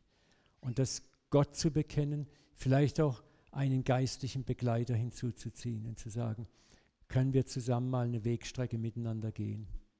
Ich begleite viele Menschen geistlich auf solchen Wegstrecken. Und das ist auch immer so und das braucht Zeit, aber es ist schön zu sehen, was passiert. Und die Hauptaufgabe ist immer, sie zu ermutigen, sei ehrlich zu dir selber.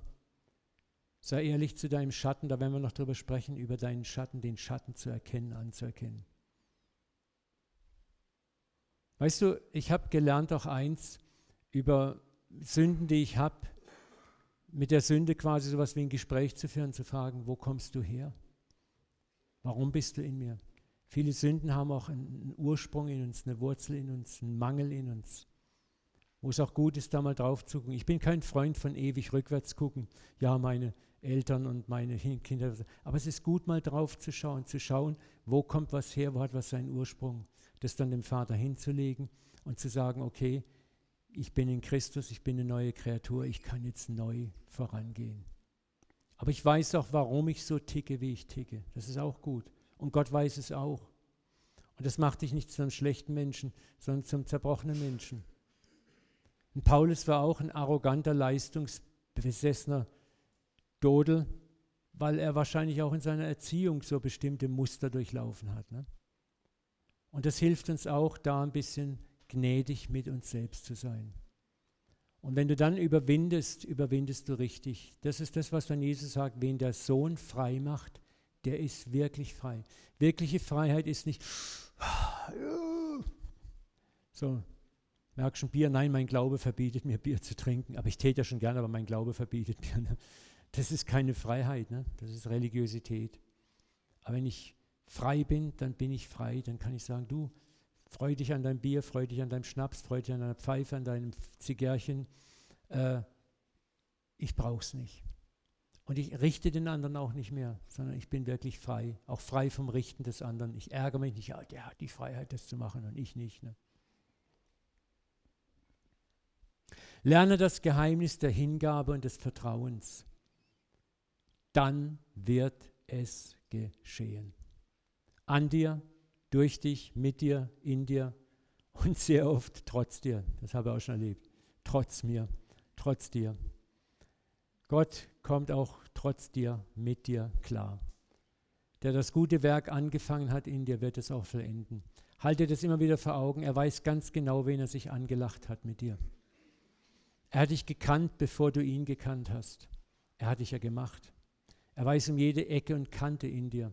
Alles ist offenbar vor ihm. Warum sollen wir uns dann eigentlich noch vor ihm verstellen? Er ist der Papa, zu dem wir hinrennen dürfen.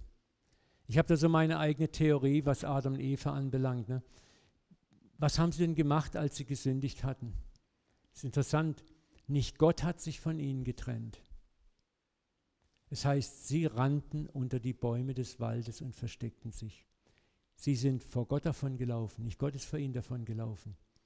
Sie haben die Schürzen gebaut und haben gedacht, jetzt machen wir irgendwas, um uns wieder ins rechte Licht zu setzen. Ne? Das ist das Problem eigentlich.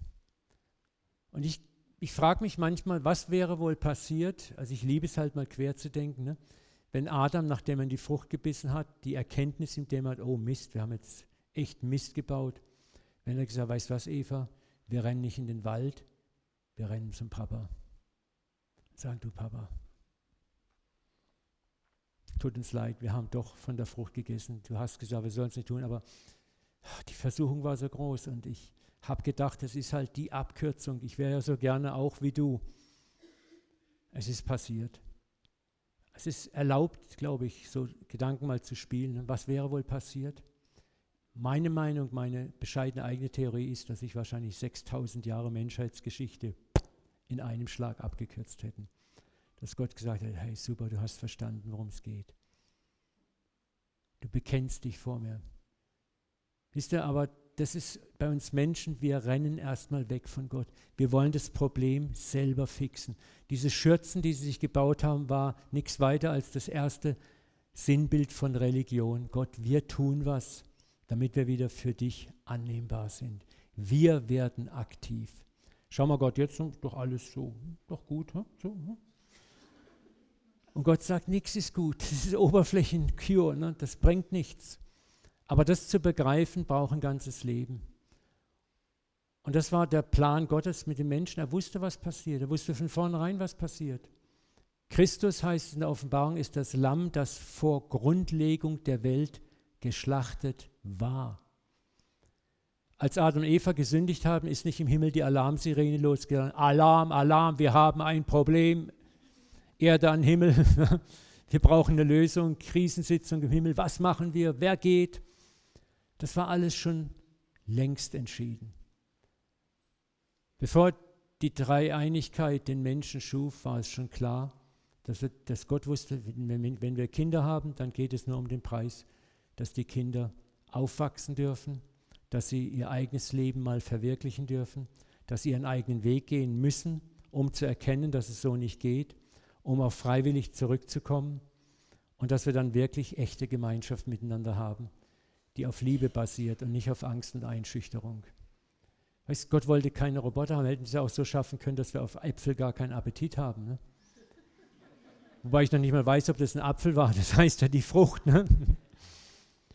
Aber Gott hat uns so gemacht. Er wollte freie Wesen haben. Er wollte einen freien Gegenüber haben. Und er wollte uns die Chance geben, uns zu entscheiden. Und er hat uns die Chance gegeben, unser Leben auszuprobieren. Das ist die Geschichte der verlorenen Söhne, ist die Geschichte der Menschheit im Kleinen. Ist der verlorene Sohn ist Adam und Eva. Ich sagte eins, die Menschen sind verloren. Es gibt ja zwei Dinge, wo du von Gott getrennt sein kannst. In Religion und in Rebellion. Es gibt nur diese beiden Getrenntseinszustände. Die einen sind in Religion getrennt, in Religiosität, und die anderen in Rebellion. Das war auch die Partei, die der Jesus gegenüberstand. Die Sünder und die Frommen, also die sich selbst für fromm hielten. Dazwischen gab es nichts. Und das ist das, was, was wir auch haben. Du bist entweder, hast eine Tendenz zur Religiosität oder du hast eine Tendenz zur Rebellion. Und Gott hat für beides die Antwort, für beide. Er lädt beide Söhne ein dann am Schluss und sagt auch zu dem religiösen Sohn, komm doch rein, feier mit. Und das ist ja das Bild für Israel, für das fromme Israel. Und Israel wird kommen. Und das ist das, was Gott wusste von Anfang an. Und er hat die Lösung geschaffen von Anfang an. Gott war nie überrascht von unserer Sünde der Vorfahren, noch von deiner Sünde. Er ist überrascht von gar nichts, auch in deinem Leben. Er weiß alles. Und deswegen ist es so entspannend, zu ihm hinzurennen, zu sagen, Papa, heute habe ich wieder da gefehlt, da bin ich zu kurz, da hänge ich fest, das schaffe ich nicht, dann bist du genau da, wo er dich haben möchte, in Beziehung mit ihm, in Connection mit ihm. Du bekennst deine Ohnmacht, ohne Macht zu sein. Und dann kommt Vollmacht.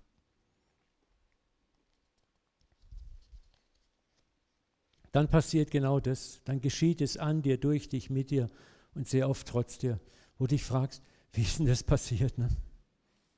Ich war als junger Pastor. Ich bin jetzt, ich glaube, 22 Jahre im vollzeitigen Dienst. Davor war ich IT-Leiter.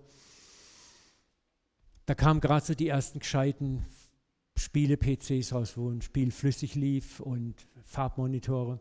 Und da hatte ich mir so einen Ego-Shooter, so ein Action-Ballerspiel, Vietcong hieß das. Ne? Und das hat mich richtig eingesaugt, dieses Spiel. Ich habe das fast Tag und Nacht gespielt. Im Gemeindebüro, auf dem Gemeindecomputer. Ne? zu Beginn meiner Vollzeitigkeit, wo ich doch so ein heiliger Pastor sein wollte. Ne? Und ich habe gelitten wie das Tier drunter. Damals waren es noch Disketten. Ne? Dann habe ich die Disketten in meinem Frust zerbrochen, nur um mir am nächsten Tag neue zu kaufen. Dann war ich ganz schlau und ich habe von der Diskette eine Sicherungskopie angelegt und habe sie zerbrochen, habe die Sicherungskopie gehabt. also das ist sagenhaft. Ne? Und irgendwann habe ich kapituliert und habe gesagt, ich pack's nicht, ich komme nicht frei davon. Ne? Und Gott sagt, schön, dass du es endlich mal einsiehst. Ich werde dich frei machen. Du kommst jetzt immer, wenn du fällst, zu mir und bekennst es. Ja, aber ich will frei sein. Du kommst zu mir, wenn du gefallen bist und bekennst es und gehst weiter. Und das ging ein halbes Jahr, bekannt, wieder gespielt, bekannt, wieder gespielt, vor Gott bekannt, wieder gespielt. Ne? Aber ich habe gemerkt, mit jedem Tag wurde das Muster schwächer. Was mich mehr und mehr berührt hat, war, ich habe es wirklich erfahren, wie er mir wirklich von Herzen vergibt, wie er mich trägt, wie er sagt, ich, wir gehen da durch, sehr oft trotz dir. Und dann war eines Tages war der Tag, wo es weg war. Ich komme ins Büro und ich habe ja, hab keinen Bock gehabt zu spielen. Und da habe ich gedacht, oh, jetzt, jetzt kann ich die Diskette zerstören. Gott sagt, nee, lass in deiner Schublade liegen. Wenn ich frei mache, der ist wirklich frei. Ja, aber wenn ich vielleicht dann doch wieder sage, Gott, hey, hast du nicht gehört, wen ich frei mache, der ist wirklich frei. Ich habe die nie mehr angehört. Ich habe es dann ein Jahr später zerstört. Es ist bis heute, ich bin vollkommen frei. Du kannst mich auf eine Spielkonsole binden. Juckt mich nicht. Aber ich bin auch so frei, dass ich mich freue an Leuten, die eine Spielekonsole haben. Ich habe meinen Söhnen Spielekonsolen gekauft ne? und die haben gespielt. Ich habe ihnen zugeguckt, aber ich hatte nicht mal das Bedürfnis mitzuspielen. So, Papa, komm, zock mal mit. Nö, hab keinen Bock. Und die waren auch nie abhängig davon. Ne? Aber weißt du, das ist auch wirkliche Freiheit, wenn du andere dann nicht verurteilen muss, die spielen oder die das oder das machen. Oder Gott sagt dir, trink du kein Alkohol, null abstinent. Ne? Und andere können halt Alkohol trinken, Wein trinken, wissen auch, wann sie aufhören müssen. Das ist wirkliche Freiheit. Und unfrei bist du, wenn du sagst, und dann bist du sauer auf alle anderen, die sich die Freiheit rausnehmen, das und das zu machen. Ne?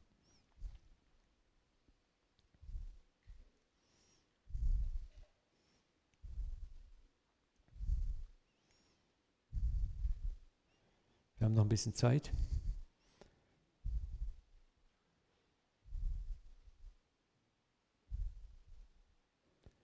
Ich möchte nochmal das hereinbringen. Wir werden nicht bestraft für unsere Verfehlungen. Wir werden erzogen durch unsere Verfehlungen. Oder werden bestraft durch unsere Verfehlungen. Das ist so, so wichtig, dieses Muster zu begreifen. Das ist so ein cooles Bild vom verlorenen Sohn. Da seht ihr, wie der Vater ihm entgegenrennt und wie er so zerlumpt und zerrissen langsam nach Hause schleicht. Und da ist Mr. Holy Ghost, ne, der uns führt zum Vater immer wieder.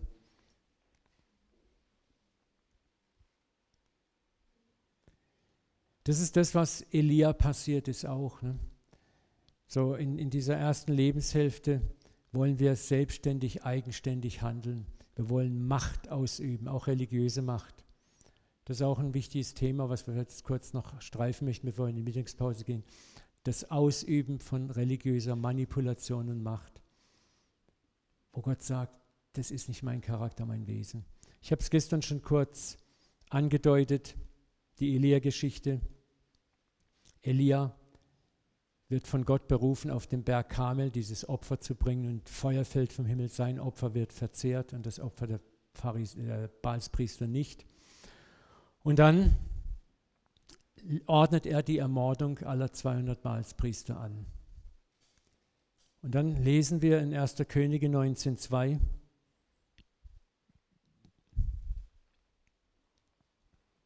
Da sandte Isabel einen Boten zu Elia und ließ ihn sagen, die Götter sollen mir dies und das tun, wenn ich morgen nicht um diese Zeit mit deinem Leben genauso verfahre wie du mit dem Leben dieser Priester. Hätte er jetzt im Sinne Gottes gehandelt, dann hätte er ganz ruhig sein können. Aber das, was er getan hat, war eigene Machtausübung, religiös eigene Macht ausgeübt, religiös selber das Gericht in die Hand genommen. Als er solches vernahm, machte er sich auf, lief fort um sein Leben. Und das passiert uns auch, wenn wir religiös auch Macht ausüben über andere Menschen, und handel nicht im Sinne Gottes, dann bist du irgendwie auch immer auf der Flucht. Er kam nach Beersheba und Juda, ließ den Knaben und den Jüngling dort. Er ging weiter in die Wüste eine Tagesreise weit, kam, setzte sich unter einen Ginsterstrauch und erbat sich den Tod und sprach, es ist genug, Herr, nimm meine Seele, denn ich bin nicht besser als meine Väter. Das ist dann so typisch, wenn wir in diesem Ego-Trip, wo wir alles selber machen wollen, landen. Wir spüren dann auch, ach, ich pack's nicht, ich bin nicht besser als meine Väter. Wir feiern dann eine fette Selbstmitleidsparty. Ne? Es ist ein typisches Muster, wenn wir versuchen, Gottes Werk in eigener Kraft zu machen, eigene Ideen von Gottes Identität zu verwirklichen, wenn wir das falsche Gottesbild haben. Wenn wir Manipulation einsetzen, Drohung einsetzen, Gewalt und Angst benutzen, um Gottes Willen durchzusetzen. Wir müssen auch immer wieder unsere Theologie hinterfragen. Was tun wir? Tun wir Dinge aus Angst, auch als Christen, aus Angst vor Gott, aus Angst vor Strafe oder tun wir Dinge aus Liebe? Weißt du, ich sage mir mal eins ganz locker. Wenn Gott mal so durch den Himmel marschiert und dann trifft er dich und sagt, du, warum bist denn du hier? Und die Antwort wäre, ja, ich wollte nicht in die Hölle. Glaubst du, dass Gott sich freut darüber? Also es ist eine provokante Frage. Ne? So, warum tun wir, was wir tun, auch als Christen? Warum glauben wir? Glauben wir an einen Gott, der uns durch Angst und Furcht in den Himmel treibt? Oder glauben wir an einen Gott, der uns aus lauter Liebe mit Seilen der Liebe zieht? Ne? Und so muss auch unsere Theologie eine Theologie der Liebe sein. Und da müssen wir aufpassen, dass wir nicht so ein verzerrtes Gottesbild haben und dieses verzerrte Gottesbild auch weitergeben. Das passiert selbst den Frömmsten. Schauen wir mal die Jünger an. Na, ich habe das nicht da, aber ich lese es euch mal vor. Kennt die Geschichte alle? Lukas 9, 54. Jesus kommt mit seinen Jüngern in ein samaritanisches Dorf und er möchte dort in dem Hotel einchecken. Der Hotelier kriegt mit, dass Jesus auf dem Weg ist nach Jerusalem. Und die Juden und die Samaritaner waren feindlich eingestellt. Und dann sagt er, okay, wenn du nach Jerusalem gehst, alles besetzt, wir haben kein Zimmer frei hier. Ist jetzt meine Interpretation der Story, eine moderne Bibelübersetzung. Jetzt gehen wir in die Luther-Übersetzung. Als das aber sein Jünger Jakobus und Johannes sahen, sprachen sie, Herr, willst du, so wollen wir sagen, dass Feuer vom Himmel fällt und sie alle auffrisst wie es Elia getan hat. Hey Jesus, wir sind hier voll auf biblischen Grund. Wir tun nur das, was in der Bibel steht. Ne? Wir machen jetzt einen nuklearen Erstschlag, wenn du willst. Du musst nur ein Wort sagen, dann. Poh. Merkt ihr was? Wir tun es, wie es Elia getan hat. Ich provoziere euch jetzt ein bisschen. Ne?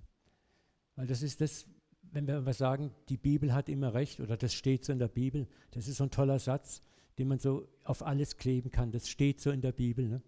Steht so in der Bibel. Ne? Was sagt Jesus? Er aber wandte sich um und bedrohte sie. er bedrohte sie und sprach, wisst ihr nicht, wessen Geisteskind ihr seid? Und das kann man in zwei Richtungen auslegen. Zum einen wisst ihr nicht, welcher Geist euch gerade im Moment reitet. Und zum anderen wisst ihr nicht, welcher Geist eigentlich in euch lebt. So, und da müssen wir auch immer wieder schön aufpassen. Das wird unser übernächstes Thema sein. Der Buchstabe tötet, der Geist macht lebendig. Das steht so in der Bibel. Das ist sehr, sehr gefährlich. Ne? Die Jünger haben gesagt, das steht in der Bibel. Elia hat es auch gemacht, können wir es auch machen. Maria Stuart oder die auch Bloody Mary genannt wurde, eine englische Königin, die den Katholizismus wieder eingeführt in England, war bekannt dafür, dass sie die Gegner ihres Glaubens auf grausamste Weise zu Tode gebracht hat. Sie sagt, wenn Gott Menschen foltern kann ewig, kann ich das auch. Das ist, wenn wir frommen Text in einer völlig falschen Weise interpretieren. Sehr gefährlich. Und das ist auch etwas, wo Gott uns auch fromme Macht nehmen möchte. Fromme Macht nehmen möchte, wo er sagt, hey, überleg mal, wes Geisteskind du bist. Deswegen habe ich vorhin gesagt, die Bergpredigt, die Seligpreisung sind das Kernstück des Evangeliums der Regentschaft Gottes. Liebt eure Feinde, tut wohl denen, die euch hassen. Halt die linke und die rechte Wange hin. Sei gnädig, sei barmherzig. Jesus reagiert sehr scharf darauf. Und wie gesagt, äh, wir Christen agieren heute oft genauso. Wir leben auch oft immer so in Alarmstufe Rot, da ist der Antichrist unterwegs. Jetzt ist ja wieder was, eine Sternkonstellation habe ich neulich von einigen besorgten Christen mitgeteilt bekommen. Weißt du schon das Neueste über die Sternkonstellation? Ach, ich weiß nicht, wir hatten das Jahr 2000 von euch so mal bewusst erlebt, den Jahrtausendwechsel, was da an Prophetien rumgegeistert ist. Ne? Was ist passiert? Gar nichts. Zu allen Zeiten gab es diese Endzeitpropheten, diese Endzeitstimmung, diese Endzeitberechnung. Ich möchte etwas sagen. Jesus hat gesagt, handelt, bis ich wiederkomme. Und er hat nicht gesagt, rechnet, bis ich wiederkomme. Merkt ihr das? Handelt, bis ich wiederkomme. Und rechne nicht, bis ich wiederkomme. Ich möchte euch einfach Mut machen, wirft diesen ganzen Endzeitmist, also ich meine jetzt nicht den biblischen, sondern den menschlichen Endzeitmist über Bord. Was produziert es nur? Angst, Furcht und Schrecken, Zukunftsangst. Jesus hat gesagt, handelt, bis ich wiederkomme. Zeit und Stunde weiß niemand, nicht mal der Sohn. Ich mag, was Luther angeblich gesagt haben soll, wenn der Herr morgen wiederkommt, pflanze ich heute noch einen Apfelbaum. Das ist die Haltung, die wir als Christen in Bezug auf die Endzeit haben sollten. Handelt, bis ich wiederkomme. Er weiß, wann er kommt. Wir wissen, dass er kommt. Wir freuen uns auf sein Kommen. Wir beten, dass er kommt. Aber wir müssen nicht rechnen, wann er kommt. Wir müssen nichts interpretieren. Wir müssen weder uns noch anderen Angst und Schrecken versetzen oder diesen Sensationalismus frönen. Auch das hat etwas mit Ohnmacht zu tun. Wir möchten gerne Macht, Macht auch über die Zeit der Wiederkunft, Macht, alles berechnen zu können, alles unter Kontrolle zu haben. Aber das führt uns nur in Angst und Schrecken.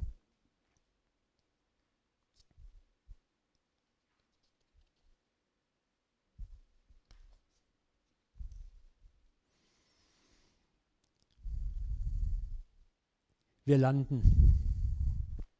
Ich möchte euch diesen Vers von Hosea mit auf den Weg geben. Ich liebe diesen Vers, weil das ist ja auch einer meiner Lebensverse geworden. Hosea 2, 14 bis 15. Darum siehe, ich will dich locken und will dich in die Wüste führen. Das ist zunächst mal erschreckend, aber dann kommt dieser Satz, der, oh, der das Herz so erwärmt um freundlich mit dir zu reden.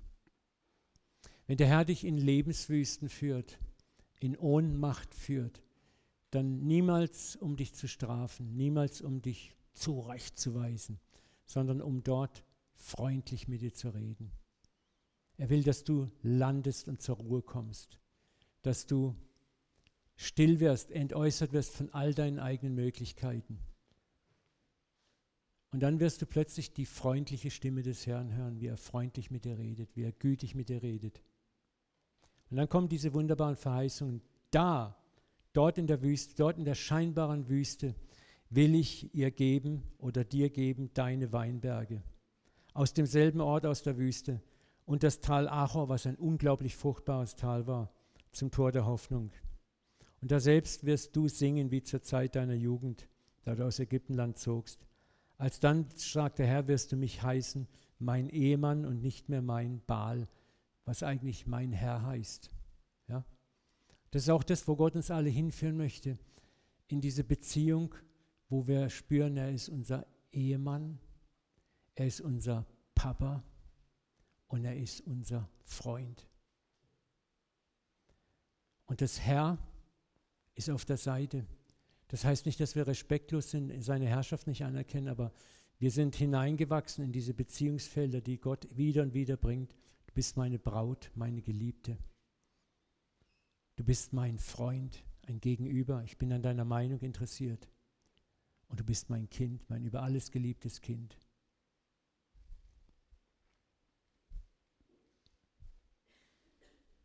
Unser Vater lockt uns durch den Zerbruch eigener Stärke und die Erfahrung der Ohnmacht in die Lebenswüsten, wo wir sehen, dass unsere Moral, unsere Ausdauer, unsere Hingabe nicht ausreichen.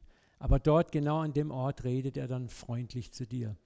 Und in diese Freundlichkeit wird dann zur Vollmacht in dir.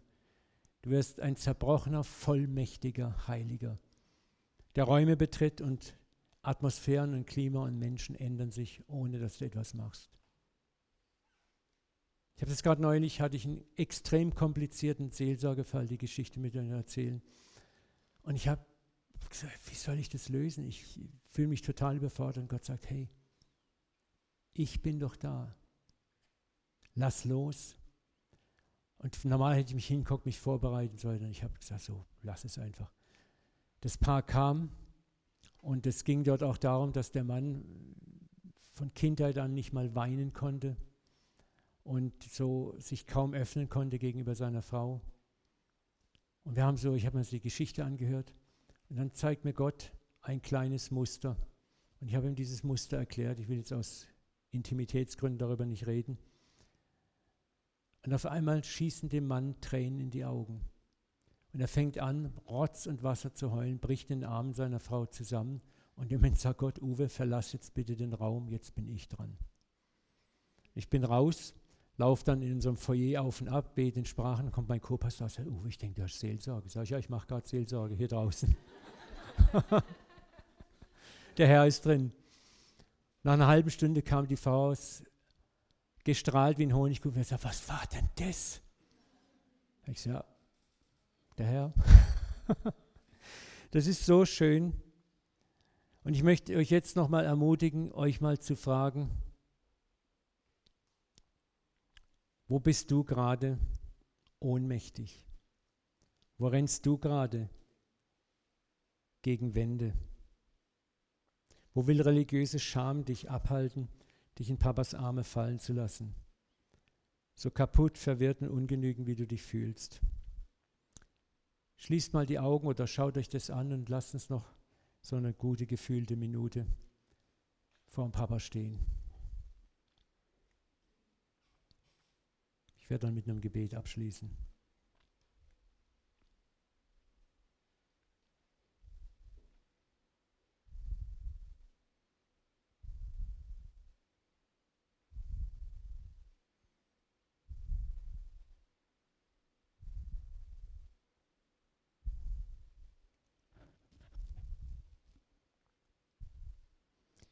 Vater, ich bete, dass wir jetzt mit unserer Ohnmacht, da wo wir sie gerade vielleicht fühlen, zu dir hinlaufen dürfen. Dass wir uns von der Wand, gegen die wir schon vielleicht seit Wochen rennen, wegdrehen und dich anschauen und erkennen, du hast diese Wand nur aufgerichtet, damit wir zu dir kommen.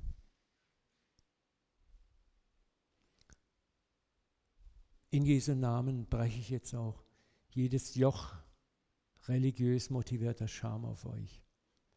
Die Angst, ich genüge Gott nicht, ich bin zu weit gegangen, ich habe zu viel gesündigt.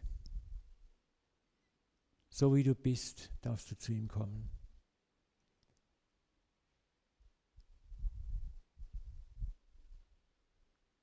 Mein liebes Kind, ich wollte dir mal sagen, du bist das Wertvollste, was ich besitze.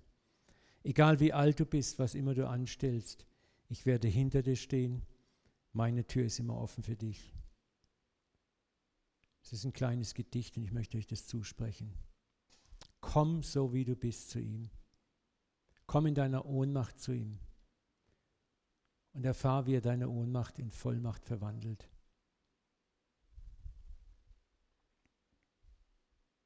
Vater, ich bete nochmal ganz konkret um spürbar, fühlbar, messbare Zeichen deiner Güte in diesen Tagen wo wir richtig schmecken und sehen, wie freundlich du zu jedem Einzelnen hier im Raum bist. Ich bete, dass es jeder so erfahrt, wie er es erfahren kann und erfahren muss und erfahren darf. Ich bete, Vater, dass wir am, am Samstag hier nochmal eine richtig fette Zeugniszeit haben, wo wir hören, wie du begegnest, wie liebevoll du bist, wie sanftherzig du bist. In Jesu Namen. Amen.